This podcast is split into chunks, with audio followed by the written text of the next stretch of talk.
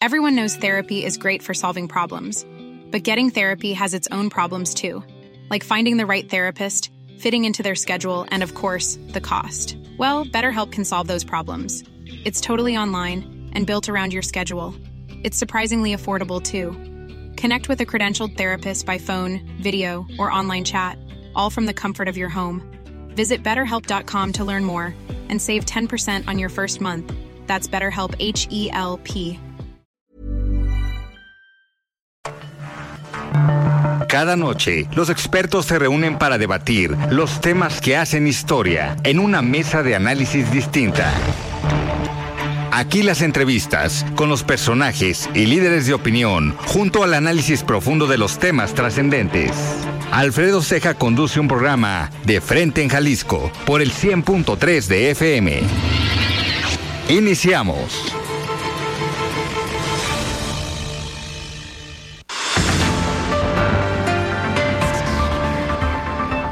Hola, ¿qué tal? Muy buenas noches. Bienvenidos a una emisión más de De Frente en Jalisco, aquí en Heraldo Radio Jalisco. Son las 7 de la noche en punto, hoy jueves primero de junio, y quiero agradecer, como todos los días, en los controles técnicos a Antonio Luna, en la producción y redacción de este espacio a Ricardo Gómez, y recordarles nuestro número de WhatsApp para que se comuniquen con nosotros, el 3330 1779 66. El día de hoy vamos a tener esta mesa de análisis de todos los jueves con Iván Arrazola. Además, vamos a entrevistar, vamos a platicar con Pedro Kumamoto, él es regidor del Partido Futuro en el Ayuntamiento de Zapopan. Y como cada jueves vamos a escuchar la participación de Raúl Flores, el expresidente de Coparmex Jalisco, y también el comentario de Mario Ramos, él es exconsejero del Instituto Electoral y de Participación Ciudadana del Estado de Jalisco. Les recordamos que nos pueden escuchar también en nuestra página de internet heraldodemexico.com.mx, ahí buscar el apartado radio y encontrarán la emisora de Heraldo Radio Guadalajara. También nos pueden escuchar a través de iHeartRadio en el 100.3 de FM. Y les recordamos nuestras redes sociales para que se comuniquen también por esa vía. En Twitter me encuentran como arroba Alfredo y en Facebook me encuentran como Alfredo Ceja. Y también ya tenemos el podcast de De Frente en Jalisco, donde pueden escuchar esta mesa, esta entrevista y todas en cualquiera de las plataformas. El análisis de Frente en Jalisco. Thank you. Muy bien, son las 7 de la noche con 4 minutos y arrancamos esta mesa de jueves. Estimado Iván Arrazola, ¿cómo estás? Buenas noches. Buenas noches, Alfredo. Ya digo, con este horario que ahorita ya todavía está de día, yo creo que ya vamos a empezar a decir buenas tardes, aunque ya sean las 7 de la noche. Pues es la costumbre, ¿no? Que ya nos hemos acostumbrado, pero me parece que con estos calores, pues sean noches o tardes. En, en, algunos puntos hoy reportaban, creo que cerca de 40 grados de temperatura. Está bastante, bastante fuerte el calorcito. increíble, ¿verdad? Estas, estas temperaturas. Lo bueno es que no hemos tenido tantos incendios, al menos en... En, lo que va del mes, porque el mes, pasado estuvo bastante complicado. esperemos que, continúe el calor, pero sin incendios. y que ya empieza a llover. Muy bien, me da muchísimo gusto ya tener en la línea a Pedro Kumamoto, el regidor del Partido Futuro en el Ayuntamiento de Zapopan. Estimado Pedro, ¿cómo estás? Buenas tardes. ¿Qué tal? Pues también deseando que llueva. Así es. Eh, Pedro, digo, vienes, vienes llegando de la Ciudad de México, estuviste eh, por allá, pero a ver, la intención de platicar el día contigo hoy es porque has sido de los pocos actores políticos de diferentes partidos de oposición que creo que han levantado la mano y se han pronunciado por lo que ha estado pasando en el estado eh, con esta pues con esta lamentable noticia de los jóvenes desaparecidos que digo ya hay un avance al parecer de la fiscalía han dado algo de información pero independientemente del giro del call center o a lo que se hayan dedicado pues es lamentable y preocupante que esté pasando esto en Jalisco no Pedro exactamente Alfredo y creo que es importante que quienes estamos viviendo esta situación, es decir, quienes estamos aquí en Jalisco experimentando esta crisis de violencia y de inseguridad, pues que no nos acostumbremos, eh, no tiene que ser así. Sin embargo, estos años, estos últimos años se ha empeorado.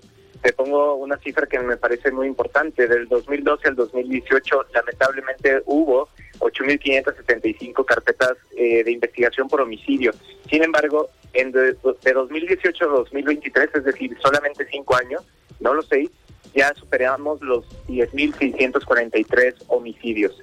Y, y esta cifra se acompaña también de la cifra más alta a nivel nacional de personas desaparecidas, 6.549 personas de 2018 a 2023. Eso significa que Jalisco, lamentablemente, está concentrando el 15% de los casos que son reportados, porque también las madres buscadoras han mencionado en varias ocasiones que hay una cifra negra muy grande, pero que concentramos el 15% de lo reportado a nivel nacional. Es decir, un solo estado tiene el 15%. Y bueno, creemos que esta situación puede cambiar, tiene que cambiar, y el primer paso es que se vuelva una prioridad para quienes nos gobiernan. Es decir, que no se vuelva un tema que se desdeña, un tema del que no se habla, un tema en el que se evita la declaración y peor tantito, un tema en donde se utiliza la fuerza pública para callar las voces de las madres, para eh, golpearlas, este, para levantar estudiantes que, se le, que, que ah, levantan la voz contra las injusticias, en fin. Lo que trato de decir es que tenemos que corregir el rumbo, se puede, se necesita y no nos vamos a acostumbrar a vivir así. Claro, Pedro, dentro de el, a ver, una imagen que nosotros tenemos o la percepción es que en el partido futuro en el que tú eh, militas, pues obviamente está conformado por muchos jóvenes eh, y lo que te ha acompañado en tu trayectoria política desde la Diputación y las diferentes campañas, pues mucho ha sido este mensaje hacia los jóvenes de que participen en política pero hoy creo que estamos del otro lado. Digo, tú como regidor hoy, pues te toca estar en las colonias, te toca seguir en pláticas y escuchando las necesidades de la ciudadanía, pero también me imagino específicamente de los jóvenes.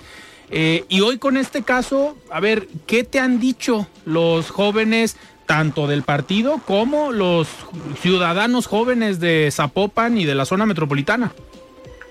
Las reflexiones eh, son muy claras, es el miedo, es la incertidumbre, es la angustia salir a la calle y un, un mensaje todavía más doloroso y es que lamentablemente yo me atrevería a decir que casi todas las personas jóvenes hoy por hoy tienen a una persona conocida o alguien que conoce a otra persona que se encuentra en esa condición de estar desaparecida.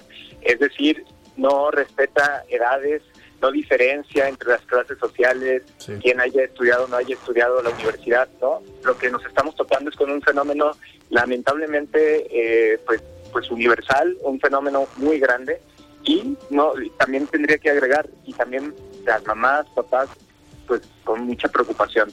Particularmente a, mí por ser presidente de la Comisión de Educación me toca mucho ir a escuelas primarias y secundarias y aunque podríamos decir, bueno, las primarias que eh, hoy por hoy lo que nos dicen dirección, padres y madres de familia es el conocimiento de que hay personas que venden drogas, hay personas que reclutan a niñas, niños y jóvenes a edades de 8 a 10 años incluso, ¿no?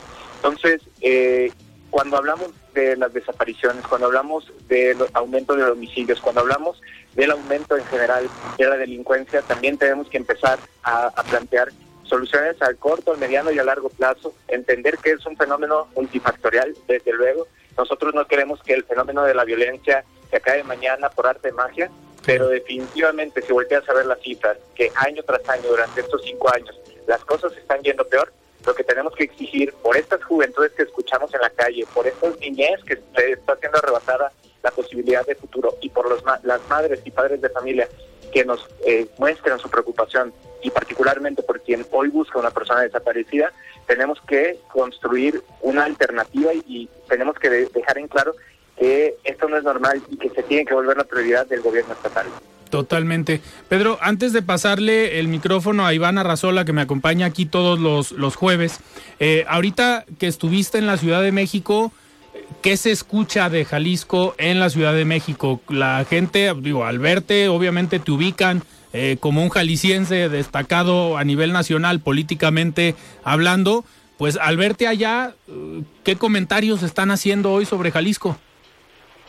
Yo creo que algo que se repetía bastante tiene que ver con eh, este fenómeno de violencia empiezan a, identificarlo como algo que, que no es realmente el Estado que solamente está dando alegrías culturales o deportivas, sino también pues un Estado que se está enfrentando a lo que vivimos todos los días, a esta emergencia, a esta a este momento, en, creo, en donde nuestra historia nos llama a reconocer que la violencia, la inseguridad y las desapariciones eh, las estamos viviendo cotidianamente.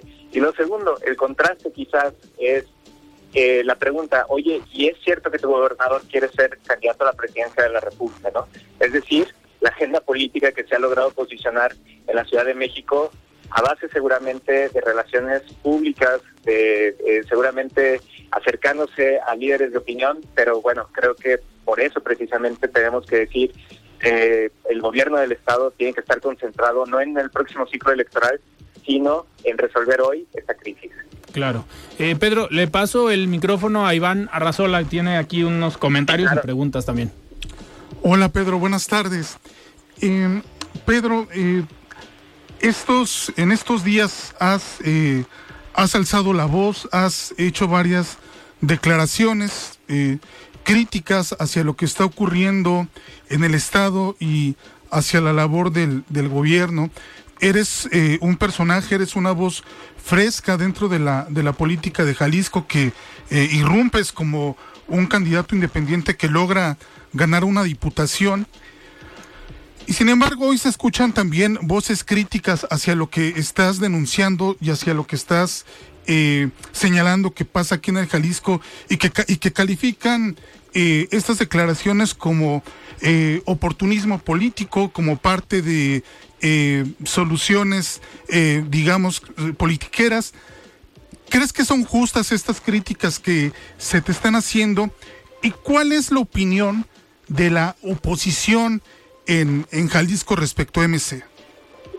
Bueno, eh, yo creo que todas las críticas son válidas. En todo caso, el, cada quien puede presentar los elementos y la evidencia para demostrar eh, si una crítica tiene fundamento no.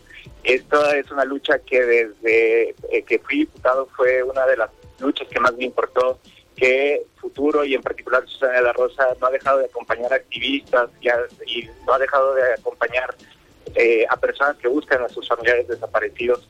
Entonces, y bueno, nosotros estamos en comunicación específicamente con familias de personas desaparecidas. Entonces, eh, yo creo que para nosotros es una agenda eh, que vivimos de manera genuina, que importa realmente, porque aparte,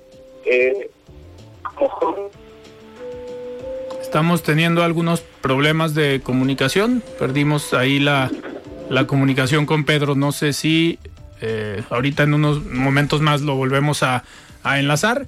Eh, en un momento más. Pero Iván, a ver, esto eh, que comentabas tú sobre los comentarios o las críticas que se pueden hacer a esta postura, creo que ya está nuevamente Pedro. Adelante, Pedro. ¿No? Tenemos problemas ahí con la comunicación.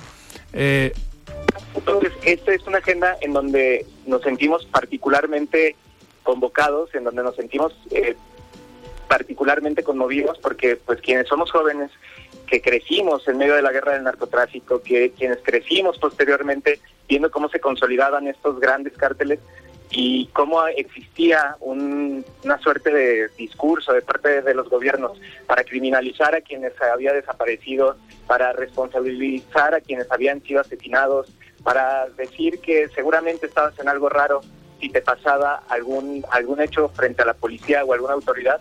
Quienes crecimos en ese México, pues evidentemente nos vamos a sentir pues eh, invitados a solidarizarnos con quien hoy está sufriendo estas, eh, esta situación, en primer lugar. Y sobre lo segundo que, que mencionabas, Iván, por cierto te agradezco mucho tus palabras, eh, pues ¿cómo, ¿cómo alcanzamos a ver el gobierno del Estado? Yo creo que perdiendo el rumbo.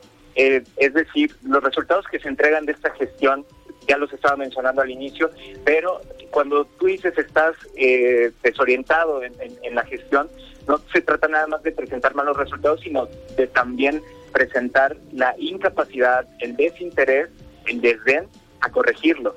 Y eso es lo que nos hemos topado con esta gestión, es decir, se golpean las madres de las personas desaparecidas, se eh, amedrenta a las personas que han estado haciendo activismo en el Parque San Rafael, se le golpea y se le levanta y se desaparece por un tiempo y torturan a estudiantes que se manifiestan por, eh, por lo que ya ahora conocemos el 4, 5 y 6, que se cumple tres años en unos días. Entonces, yo creo que es un momento donde creo que el gobierno del Estado debe de detener esta pues, razón. Creemos que eh, las cosas pueden cambiar. Creemos que si se vuelve prioridad presupuestal, prioridad política y prioridad eh, técnica de parte del gobierno del Estado, se puede hacer mucho mejor trabajo. Y, con esto cerraría al respecto de las críticas, eso nos daría mucho gusto, que los indicadores mejoren. Nosotros no queremos que le vaya mal al Estado, lo que queremos es cambien las cosas para bien. Y también por eso, por cierto, hemos presentado alrededor de cuatro iniciativas en el Congreso del Estado, más también en el Congreso, digo, perdón, en el, en el Cabildo de Zapopan, porque lo que queremos es responder ante este terrible fenómeno que vivimos cotidianamente. Pedro, y a ver, dentro de estas acciones que han hecho como partido, tanto Susana de la Rosa, que viene aquí eh, frecuentemente a la mesa de los lunes de dirigentes de partidos, tanto tú en el ayuntamiento de Zapopan y siendo dos actores que han marcado una oposición en muchos temas, Susana desde el Congreso, tú en el ayuntamiento de Zapopan, pero teniendo una, digamos, una imagen eh, mucho más pública y conocida que te permite también levantar la voz en estos temas. ¿Se han acercado eh, con ustedes o han visto esta voluntad a abrir el diálogo y construir acuerdos tanto en el Congreso como a ti en lo particular, actores de, de MC? No, no, no vemos esa apertura, no vemos esas señales que nos gustaría ver, pero mira, incluso si no se, si no fuera hacia nosotros, que la verdad es que en este punto nosotros somos secundarios y solamente pues somos eh, una parte de una vocería para poder levantar la voz y tratar de demostrar que las cosas están mal para que mejoren, para que cambien, para que se recompongan. No se le está dando el espacio que se le debe a las familias, no se les está dando la información. Todos los días tenemos comunicación con familiares de este caso en particular tan doloroso y lo que nos hemos topado son con que se les da información contradictoria, se les pide que vayan a reuniones en donde no hay información, en donde no, no, no me refiero a que hay poca información, sino que literalmente les dicen, ¿saben qué? Mejor regresense. Y nosotros entendemos que están tratando de hacer su trabajo y que seguramente estarán haciendo lo mejor que puedan. Sin embargo, también es cierto que hoy por hoy la deuda que sienten estas familias no son exclusivamente de estas familias, sino de lo que se está viviendo como un fenómeno gigantesco en el estado de Jalisco que por lo menos involucra en estos cinco años a 6.549 personas que tienen una familia y que tienen seres que los aman. Claro. Iván, adelante. Pedro, y viendo el, el, panorama que, que, describes y además pues es un eh, panorama bastante crítico en materia ambiental, en materia de, de seguridad, y pensando en el 2024, que todavía falta tiempo, ¿ves tú alguna posibilidad de que futuro pueda ser alguna alianza con, con un partido eh, en Jalisco que puedan tener algún eh, punto, alguna agenda en común que, digamos, pudiera, pudiera ayudar a que eh, las propuestas que presenten puedan concretarse? Yo espero que no tenga que pasar hasta el 2024. Eh, confío en el trabajo que hace Susana en el Congreso y desde ahorita yo quisiera decirte, Iván Alfredo, lo que nosotros queremos es que le vaya bien al Estado. No es una agenda en donde nos dé alegría estarla diciendo, por el contrario, lo que queremos es que pasen ya a la brevedad propuestas que puedan cambiar la vida de las personas, particularmente, por ejemplo, eh, seguridad es prioridad. Para nosotros, el hecho de que cada año se esté reduciendo el presupuesto dedicado a la Procuración de Justicia, a la investigación, a la seguridad, al Instituto eh, Jalisciense de Ciencias Forenses, es algo que no debería de ser algo que normalicemos y que permitamos. Y lo que hemos planteado es un candado, una suerte de candado presupuestal para que estas reducciones que, por ejemplo, en 2022 fueron de 511 millones de pesos a la Secretaría de Seguridad o en 2021 de 600 millones de pesos, pues que esto no pueda suceder. Porque si esta es la prioridad número uno, si esta es la prioridad que aparte nos está yendo muy mal, ¿cómo podemos argumentar que eh, se le presenten reducciones a su presupuesto de egresos. Y esto no es lo único, es decir, desde luego que necesitamos no solamente recursos económicos, sino técnicos. Tenemos que empezar a abordar ya la reforma policial que fue prometida por los hechos del 4, 5 y 6.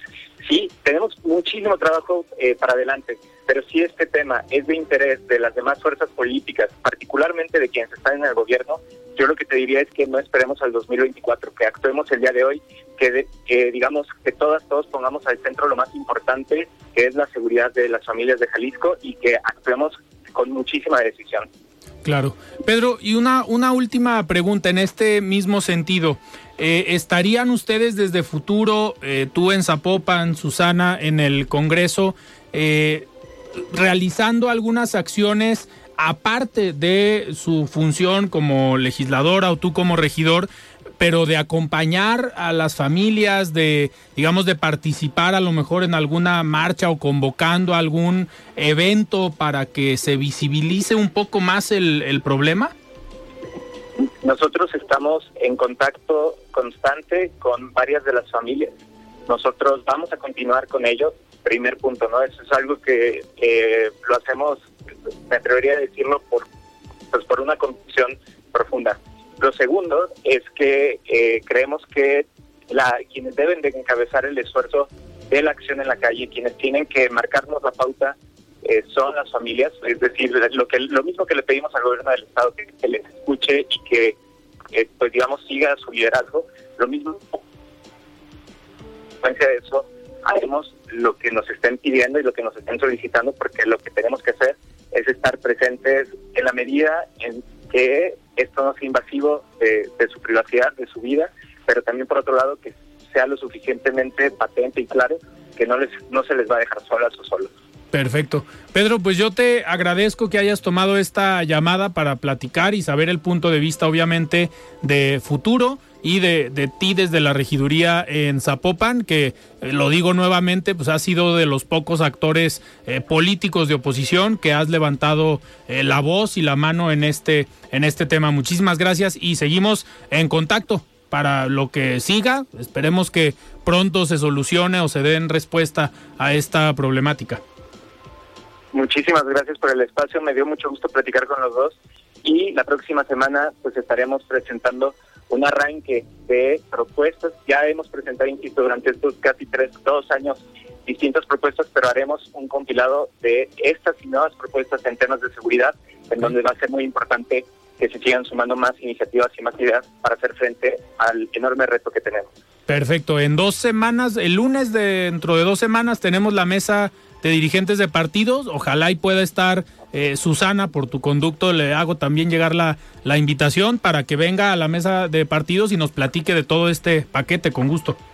Excelente. Muchísimas gracias por el espacio. Muy bien, pues muchísimas gracias, Pedro. Platicamos con Pedro Kumamoto, el regidor del Partido Futuro en el Ayuntamiento de Zapopan. Antes de ir a un corte, vamos a escuchar el comentario de Mario Ramos, él es ex consejero del Instituto Electoral y de Participación Ciudadana del Estado de Jalisco. Estimado Mario, ¿cómo estás? Buenas noches. Hola, muy buenas noches, Alfredo. Un saludo a ti, a todo el auditorio del Heraldo Radio. Gracias. Pues bien, eh, como sabemos, el próximo domingo 4 de junio, más de 15 millones de personas del Estado de México y de Coahuila acudirán a las urnas para elegir a sus gobernadores, pero incluso también en Coahuila se van a elegir las diputaciones locales. Entre las contendientes del Estado de México está Alejandra del Moral, candidata de la coalición Va por México, esta coalición formada por PRI, PAN, PRD, Nueva Alianza, y la contendiente, la otra, muy fuerte, por cierto, Delfina Gómez, de la coalición Juntos Hacemos Historia, de los partidos Morena, Verde Ecologista y Partido del Trabajo. Bueno, eh, en esta contienda en el Estado de México, desde que iniciaron las campañas, Delfina Gómez ha encabezado las encuestas, incluso con dos dígitos, ¿no? Esto es muy relevante porque por primera vez podríamos eh, presenciar que el PRI eh, se ha derrotado en el Estado, en este Estado un bastión histórico del partido tricolor. Bueno, eh, respecto a las elecciones del norte, está la coalición que encabeza Manolo Jiménez del PAN PRI PRD y enfrenta a Armando Guadiana de Morena, que incluso las encuestas también señalan una ventaja, una posible triunfo para Manolo Jiménez. ¿no? Aquí también el partido del PRI ha tenido una presencia histórica muy significativa y podría retener la gubernatura probablemente si las encuestas eh, o lo que indican las encuestas resulta que eso ocurre el domingo. ¿no? Sería ya el único estado que gobierne el PRI. Bueno, ambas elecciones serán una prueba importante para los órganos electorales administrativos, los locales, los federales, pero también para los órganos de justicia y sanción. Ambos procesos tienen un proceso importante y son una antesala de lo que eh, va a ocurrir. Vamos a ver que después de las elecciones, ahora sí, los partidos eh, federales van a eh, arrancar su carrera ya de una manera muy contundente para decidir sus candidatos a la presidencia de la República. Seguiremos eh, esto que ocurre el domingo, Alfredo, después lo comentamos con el auditorio. Muchas gracias, buenas noches. Siga con Alfredo Ceja y su análisis de frente en Jalisco por el Heraldo Radio. Everyone knows therapy is great for solving problems, but getting therapy has its own problems too. like finding the right therapist, fitting into their schedule, and of course, the cost. Well, BetterHelp can solve those problems. It's totally online and built around your schedule. It's surprisingly affordable too. Connect with a credentialed therapist by phone, video, or online chat, all from the comfort of your home. Visit betterhelp.com to learn more and save 10% on your first month. That's BetterHelp, H E L P. Hiring for your small business? If you're not looking for professionals on LinkedIn, you're looking in the wrong place. That's like looking for your car keys in a fish tank. LinkedIn helps you hire professionals you can't find anywhere else, even those who aren't actively searching for a new job but might be open to the perfect role. In a given month, over 70% of LinkedIn users don't even visit other leading job sites. So start looking in the right place. With LinkedIn, you can hire professionals like a professional. Post your free job on linkedin.com slash people today.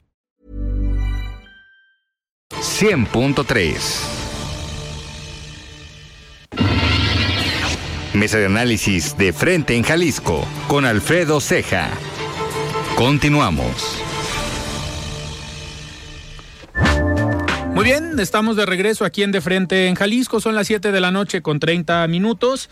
Iván, a ver, esto que platicábamos ahorita con Pedro Kumamoto, eh, preocupante lo que pasa hoy en Jalisco, lo que pasa a nivel nacional, un clima de inseguridad que pues semana tras semana lo hemos venido eh, platicando y pues pareciera que no hay solución, pero cada vez más eh, pues llega un caso diferente, llega una polémica o algo que hace que tanto medios de comunicación, gobierno y la misma sociedad volteen a ver algo nuevo que está pasando o un caso, eh, digamos, fuerte en materia de seguridad.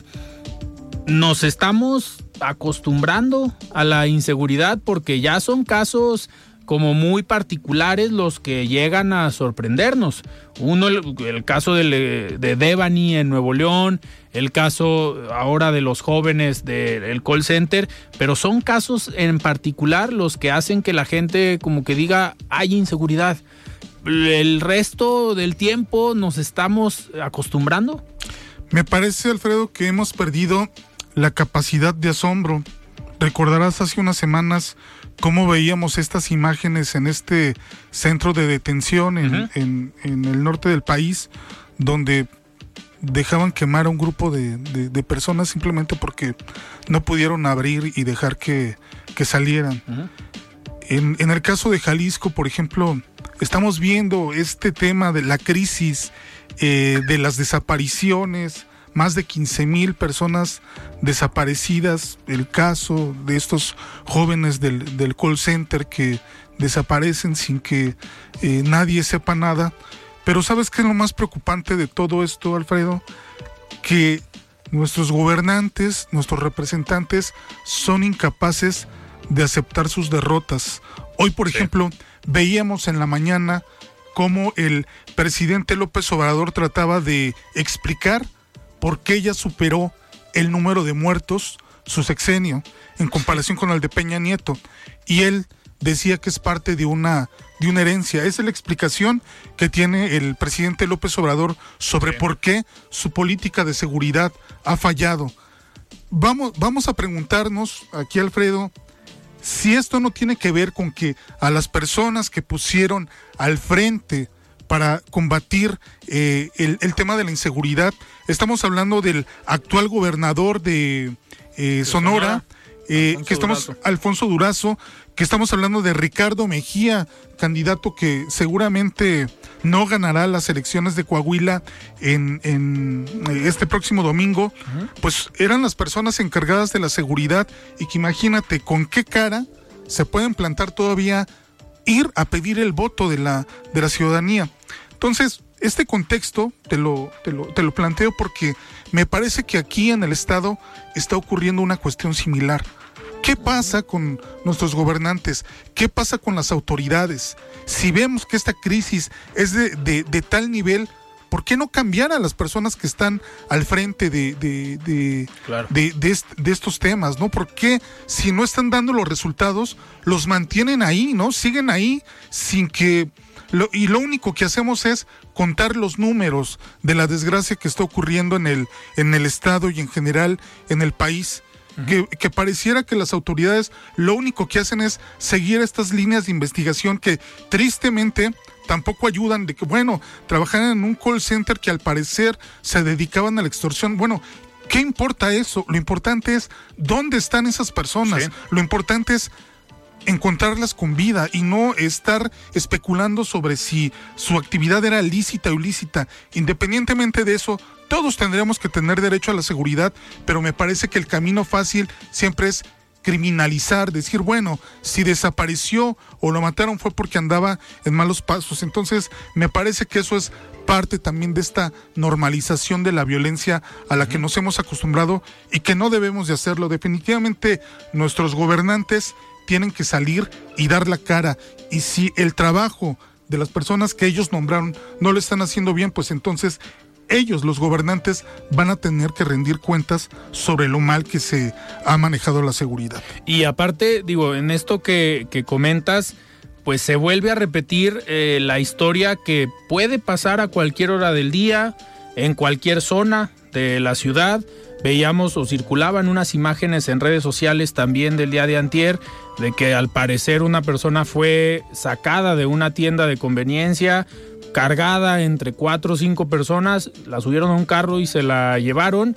Eh, digo, no se sabe o no está confirmado todavía eh, con una denuncia al parecer, pero este tipo de, de imágenes que pues las podemos ver a cualquier hora y es mucho más fácil, como tú comentas, pues pensar o suponer que estaban relacionados con algún delito y pareciera que con eso ya pues la investigación se puede detener y pues vamos a ver qué pasa con estos con estos jóvenes.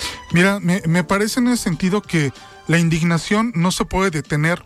Y por ejemplo, familiares de esas personas han bloqueado avenidas, lo que evidentemente ha causado molestia, pero sí es una manera de visibilizar y de hacer ver que la- no podemos vivir en este clima de normalización de la violencia, me parece que algo se tiene que hacer, me parece que las personas tienen que, que cobrar conciencia que lo que está pasando en el Estado, pero también en el país, no puede normalizarse, no puede ser parte de la, de la estadística. Tenemos que indignarnos y tenemos que tener esta capacidad de manifestarnos ante lo que no está bien, porque, Alfredo, algo claro es que a cualquiera le podría pasar, ¿no? Entonces, Sí. eh, me me parece que también tenemos que tener esa sensibilidad hacia lo que, lo que está ocurriendo en este momento. Totalmente, ser, ser más conscientes y sensibilizarnos de lo que está pasando y ser realistas de la situación que se está viviendo tanto en el estado como en el, en el país. Iván, a ver, pasando a otro, a otro tema, el domingo hay elecciones, eh, dos estados importantes para el PRI, el Estado de México y Coahuila. Yo lo escribí el día de hoy en una, en una columna, en un diario local. Eh, pues el Estado de México, según la mayoría de las encuestas, se lo lleva Morena, el Partido Verde y el Partido del Trabajo. Coahuila se lo lleva la Alianza Va por México, PRI, PAN, PRD. Pero, pues, ¿qué significa este resultado rumbo al 2024? Eh, muchos podrán pensar o decir que para el PRI una derrota en el Estado de México sería catastrófica. Eh, pensar que esta derrota en el Estado de México pudiera poner en riesgo la alianza, va por México rumbo al 24. Pero a ver, hay que ser realistas y analizar el PRI sigue estando dividido. Antes era el grupo de Peña y era el grupo de Manlio Fabio Beltrones. Hoy es el grupo de Alito Moreno y el grupo de Peña. Que el grupo de Peña es el que controla el Estado de México. Su primo es gobernador del Estado de México y pareciera que su primo no se está metiendo a operar. No nos sorprenda que en unos meses sea embajador en alguna parte del mundo. Pero ¿no crees que Alejandro Moreno pueda decir hoy, pues la derrota del Estado de México es derrota para el PRI de Enrique Peña Nieto, para el PRI del grupo Atlacomulco y para el PRI de Alejandro Moreno que ha hecho equipo con Rubén Moreira. Pues el triunfo se dio en Coahuila, ese es mi terreno, ese es el equipo con el que yo he jugado y pues ganamos Coahuila. Y poner, hablar de poner en riesgo la alianza, pues el que se pudiera bajar, muchos dicen es el PAN, pero al final el PAN estaría ganando un estado que no tenía. ¿No crees? Mira, es, es interesante lo que planteas eh, precisamente sobre estas divisiones, sobre estas fracturas al, al, interior de los partidos de oposición que pues en este momento me parece que los reflectores sobre la elección del Estado de México están puestos sobre cuántos puntos va a ser la diferencia entre el primer y el segundo lugar. Eh, se han publicado diferentes encuestas, la de esta casa editorial, la del Heraldo, otros diarios importantes de circulación nacional, y pues prácticamente todos dan dos dígitos de diferencia sí. entre el primer y el segundo lugar. Por ahí se empieza también a especular acerca de que se podría cerrar esto el día de la elección, cosas extrañas como por ejemplo eh, hoy dos periódicos internacionales, The Guardian, eh, El País, uh -huh. publican una nota de 5 mil millones de pesos en desvíos por parte del gobierno del Estado de México, sí. del cual se presume que la candidata del PRI podría haber participado en esto. Entonces, todavía como para meterle más, más presión a la, claro. a la, a la alianza.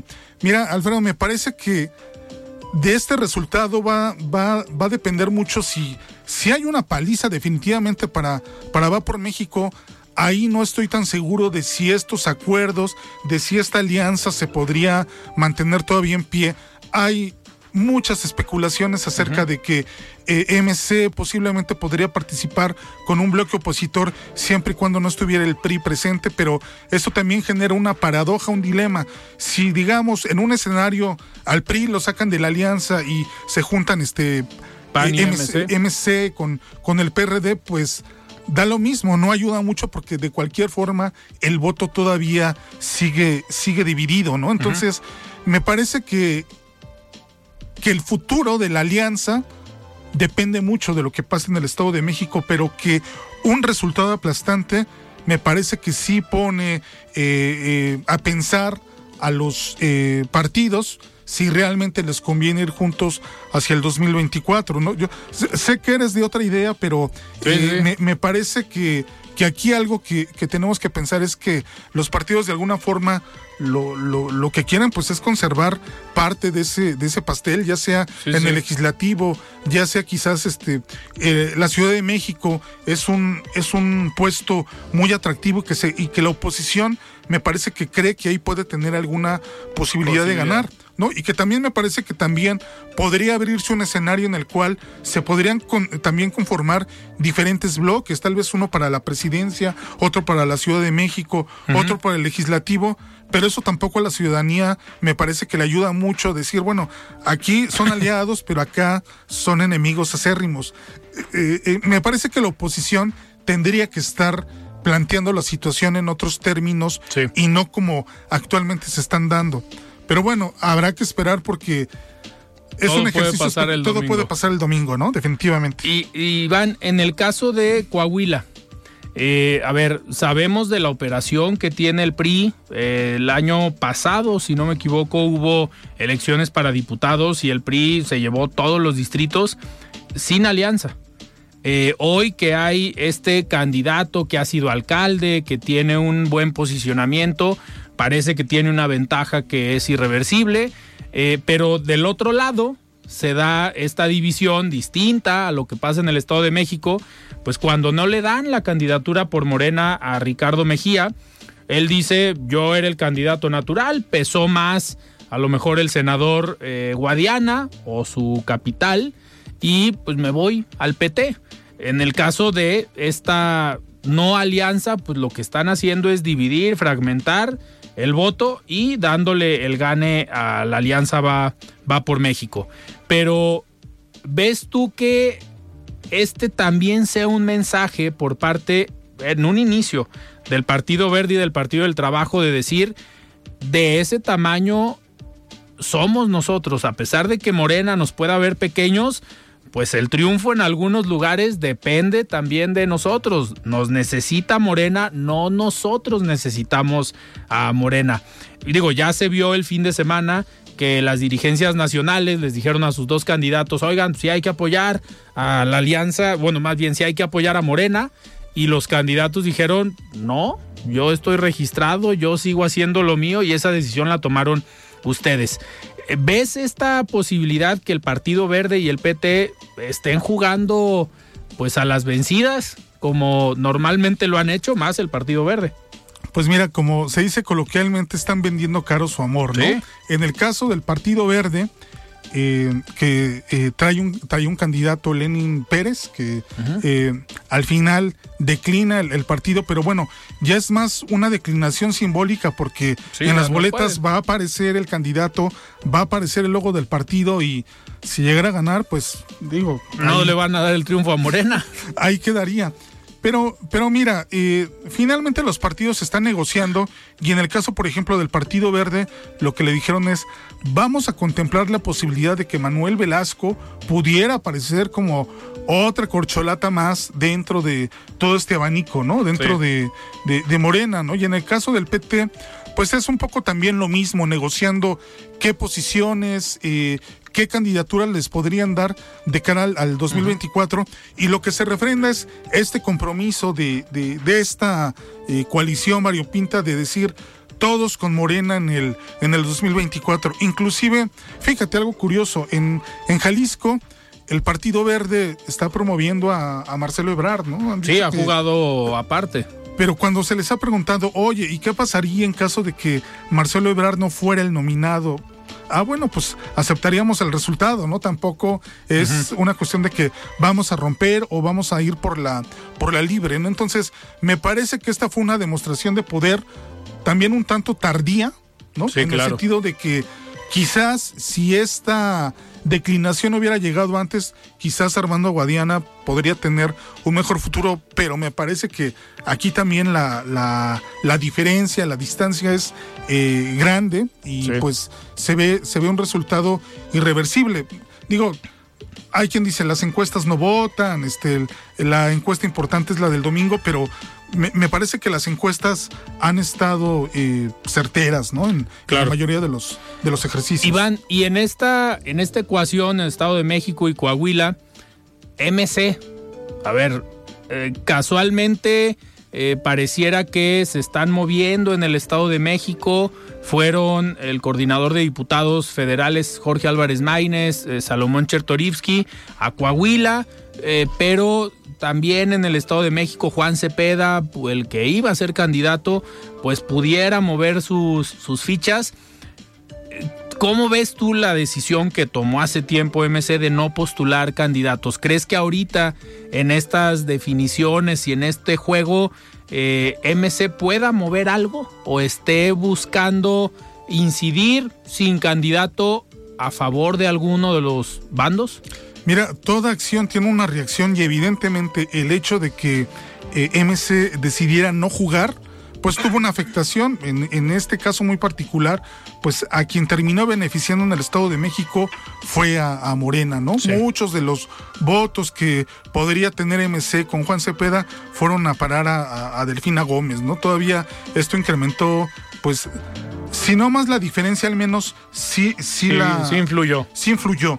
Y, me parece que en el caso de Coahuila quizás no tanto porque el nivel de intención de voto era menor, ¿no? En el caso de MC, MC ha, resultado particularmente polémica su, su,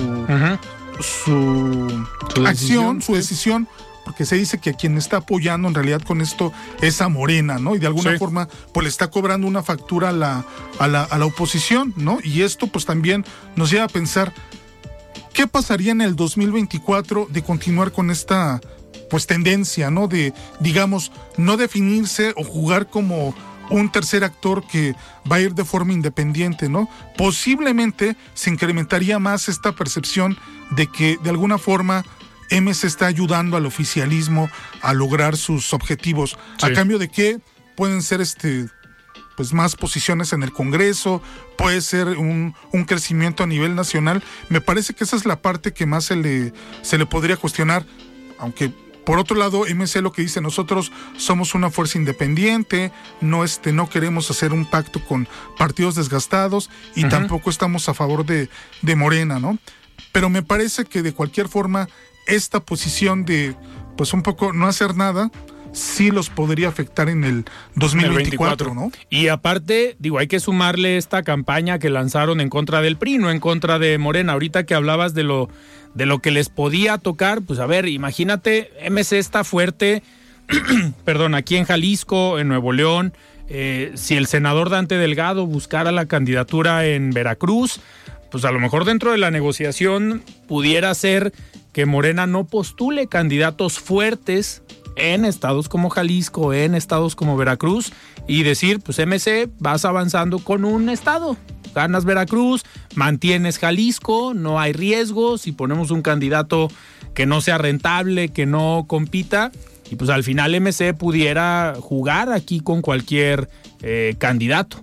Mira, veo, complicado este escenario, Alfredo, porque me parece que tampoco MC ha crecido tanto como para ser, ser competitivos en otros estados. Campeche quizás fue el último caso donde obtuvo una, un, porcentaje considerable y también Quintana Roo. Pero me parece que sobre todo el objetivo en este momento de, de, MC es alcanzar más puestos en la, en la cámara. En las cámaras, ¿no? Me parece que ahí se está enfocando eh, a hacer crecer mucho más su voto a nivel nacional y que ahora sí, a partir, digamos, de esta expansión, de este crecimiento electoral, puede empezar a ser competitivo en ciudades medias, eh, posiblemente en algún estado, pero me parece que la apuesta va sobre todo a ganar posiciones legislativas en las elecciones del, del 24, antes que pensar en... y, aparte, pues Veracruz, digo, lo ha hecho muy mal Cuitláhuac, claro. pero Mira, si la gente sigue, sigue este, estando por Morena todavía, digo, veo un caso, por ejemplo, como el de Guanajuato, donde Morena aparece en primer lugar en la intención de voto, cuando ese ha sido un bastión panista histórico desde la alternancia, ¿no? Que ahí, pues, obviamente le está pegando fuerte el tema de la inseguridad a eh, Guanajuato. así es, ¿no? Pero vemos también que se empiezan a dar una serie de cambios que sí, sí se ve un, un escenario positivo para, para MC, pero eh, lo, veo más como en ciertos rubros como pueden ser las cámaras, pero no necesariamente en los estados. Perfecto. Iván, antes de despedirnos vamos a escuchar el comentario de Raúl Flores, él es presidente de Coparmex Jalisco. Estimado Raúl, ¿cómo estás? Buenas noches. La voz de los expertos.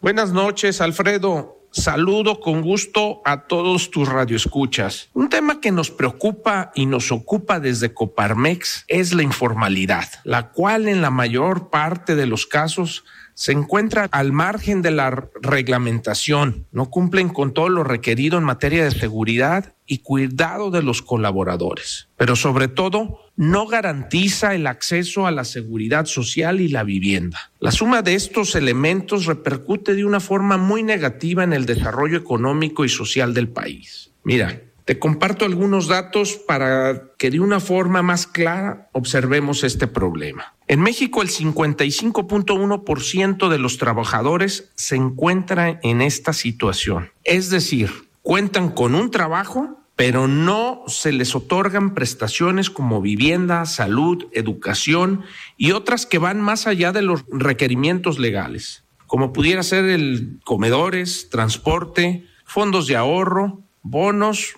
o capacitaciones. Esto de acuerdo a la última encuesta nacional de ocupación y empleo al primer trimestre del 2023. Un dato muy relevante y sobre todo preocupante es que el empleo informal, a pesar de contar con un mayor número de trabajadoras, solamente genera el 24% del Producto Interno Bruto, mientras que la formalidad genera el 76%. Esto evidencia la problemática que genera la informalidad para el desarrollo económico y la productividad. Sabemos que el problema lo vemos prácticamente en todo el país. Sin embargo, Jalisco se distingue por ser de las entidades con menor población en la informalidad, al tener una tasa del 8% por debajo del promedio nacional. Además de observarse una considerable tendencia a la baja en este índice y una alza en la formalidad en los últimos años, cosa que se tiene que mencionar. Lo anterior es positivo, ya que implica que cada vez más jaliscienses cuentan con los beneficios y las protecciones que ofrece el trabajo formal en nuestro estado y dejamos en claro la fortaleza y el dinamismo empresarial que aquí se vive. Desde Coparmex seguimos impulsando a que más emprendedores crezcan dentro del marco legal, además de promover los beneficios que el em-, empleo formal genera en la economía de las familias y del país. Alfredo, sin duda la informalidad representa un gran desafío, pero estoy convencido con más y mejores empresas se puede lograr el cambio. Los invito a estar al tanto de este y otros temas en mis redes sociales como es Instagram bajo Raúl Flores López o en Twitter como Raúl Flores.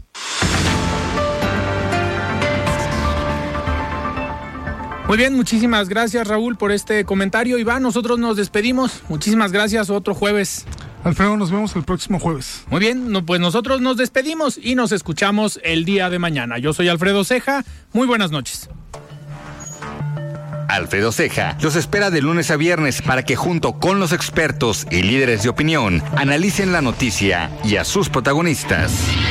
Esto fue De Frente en Jalisco, otra exclusiva de El Heraldo Radio.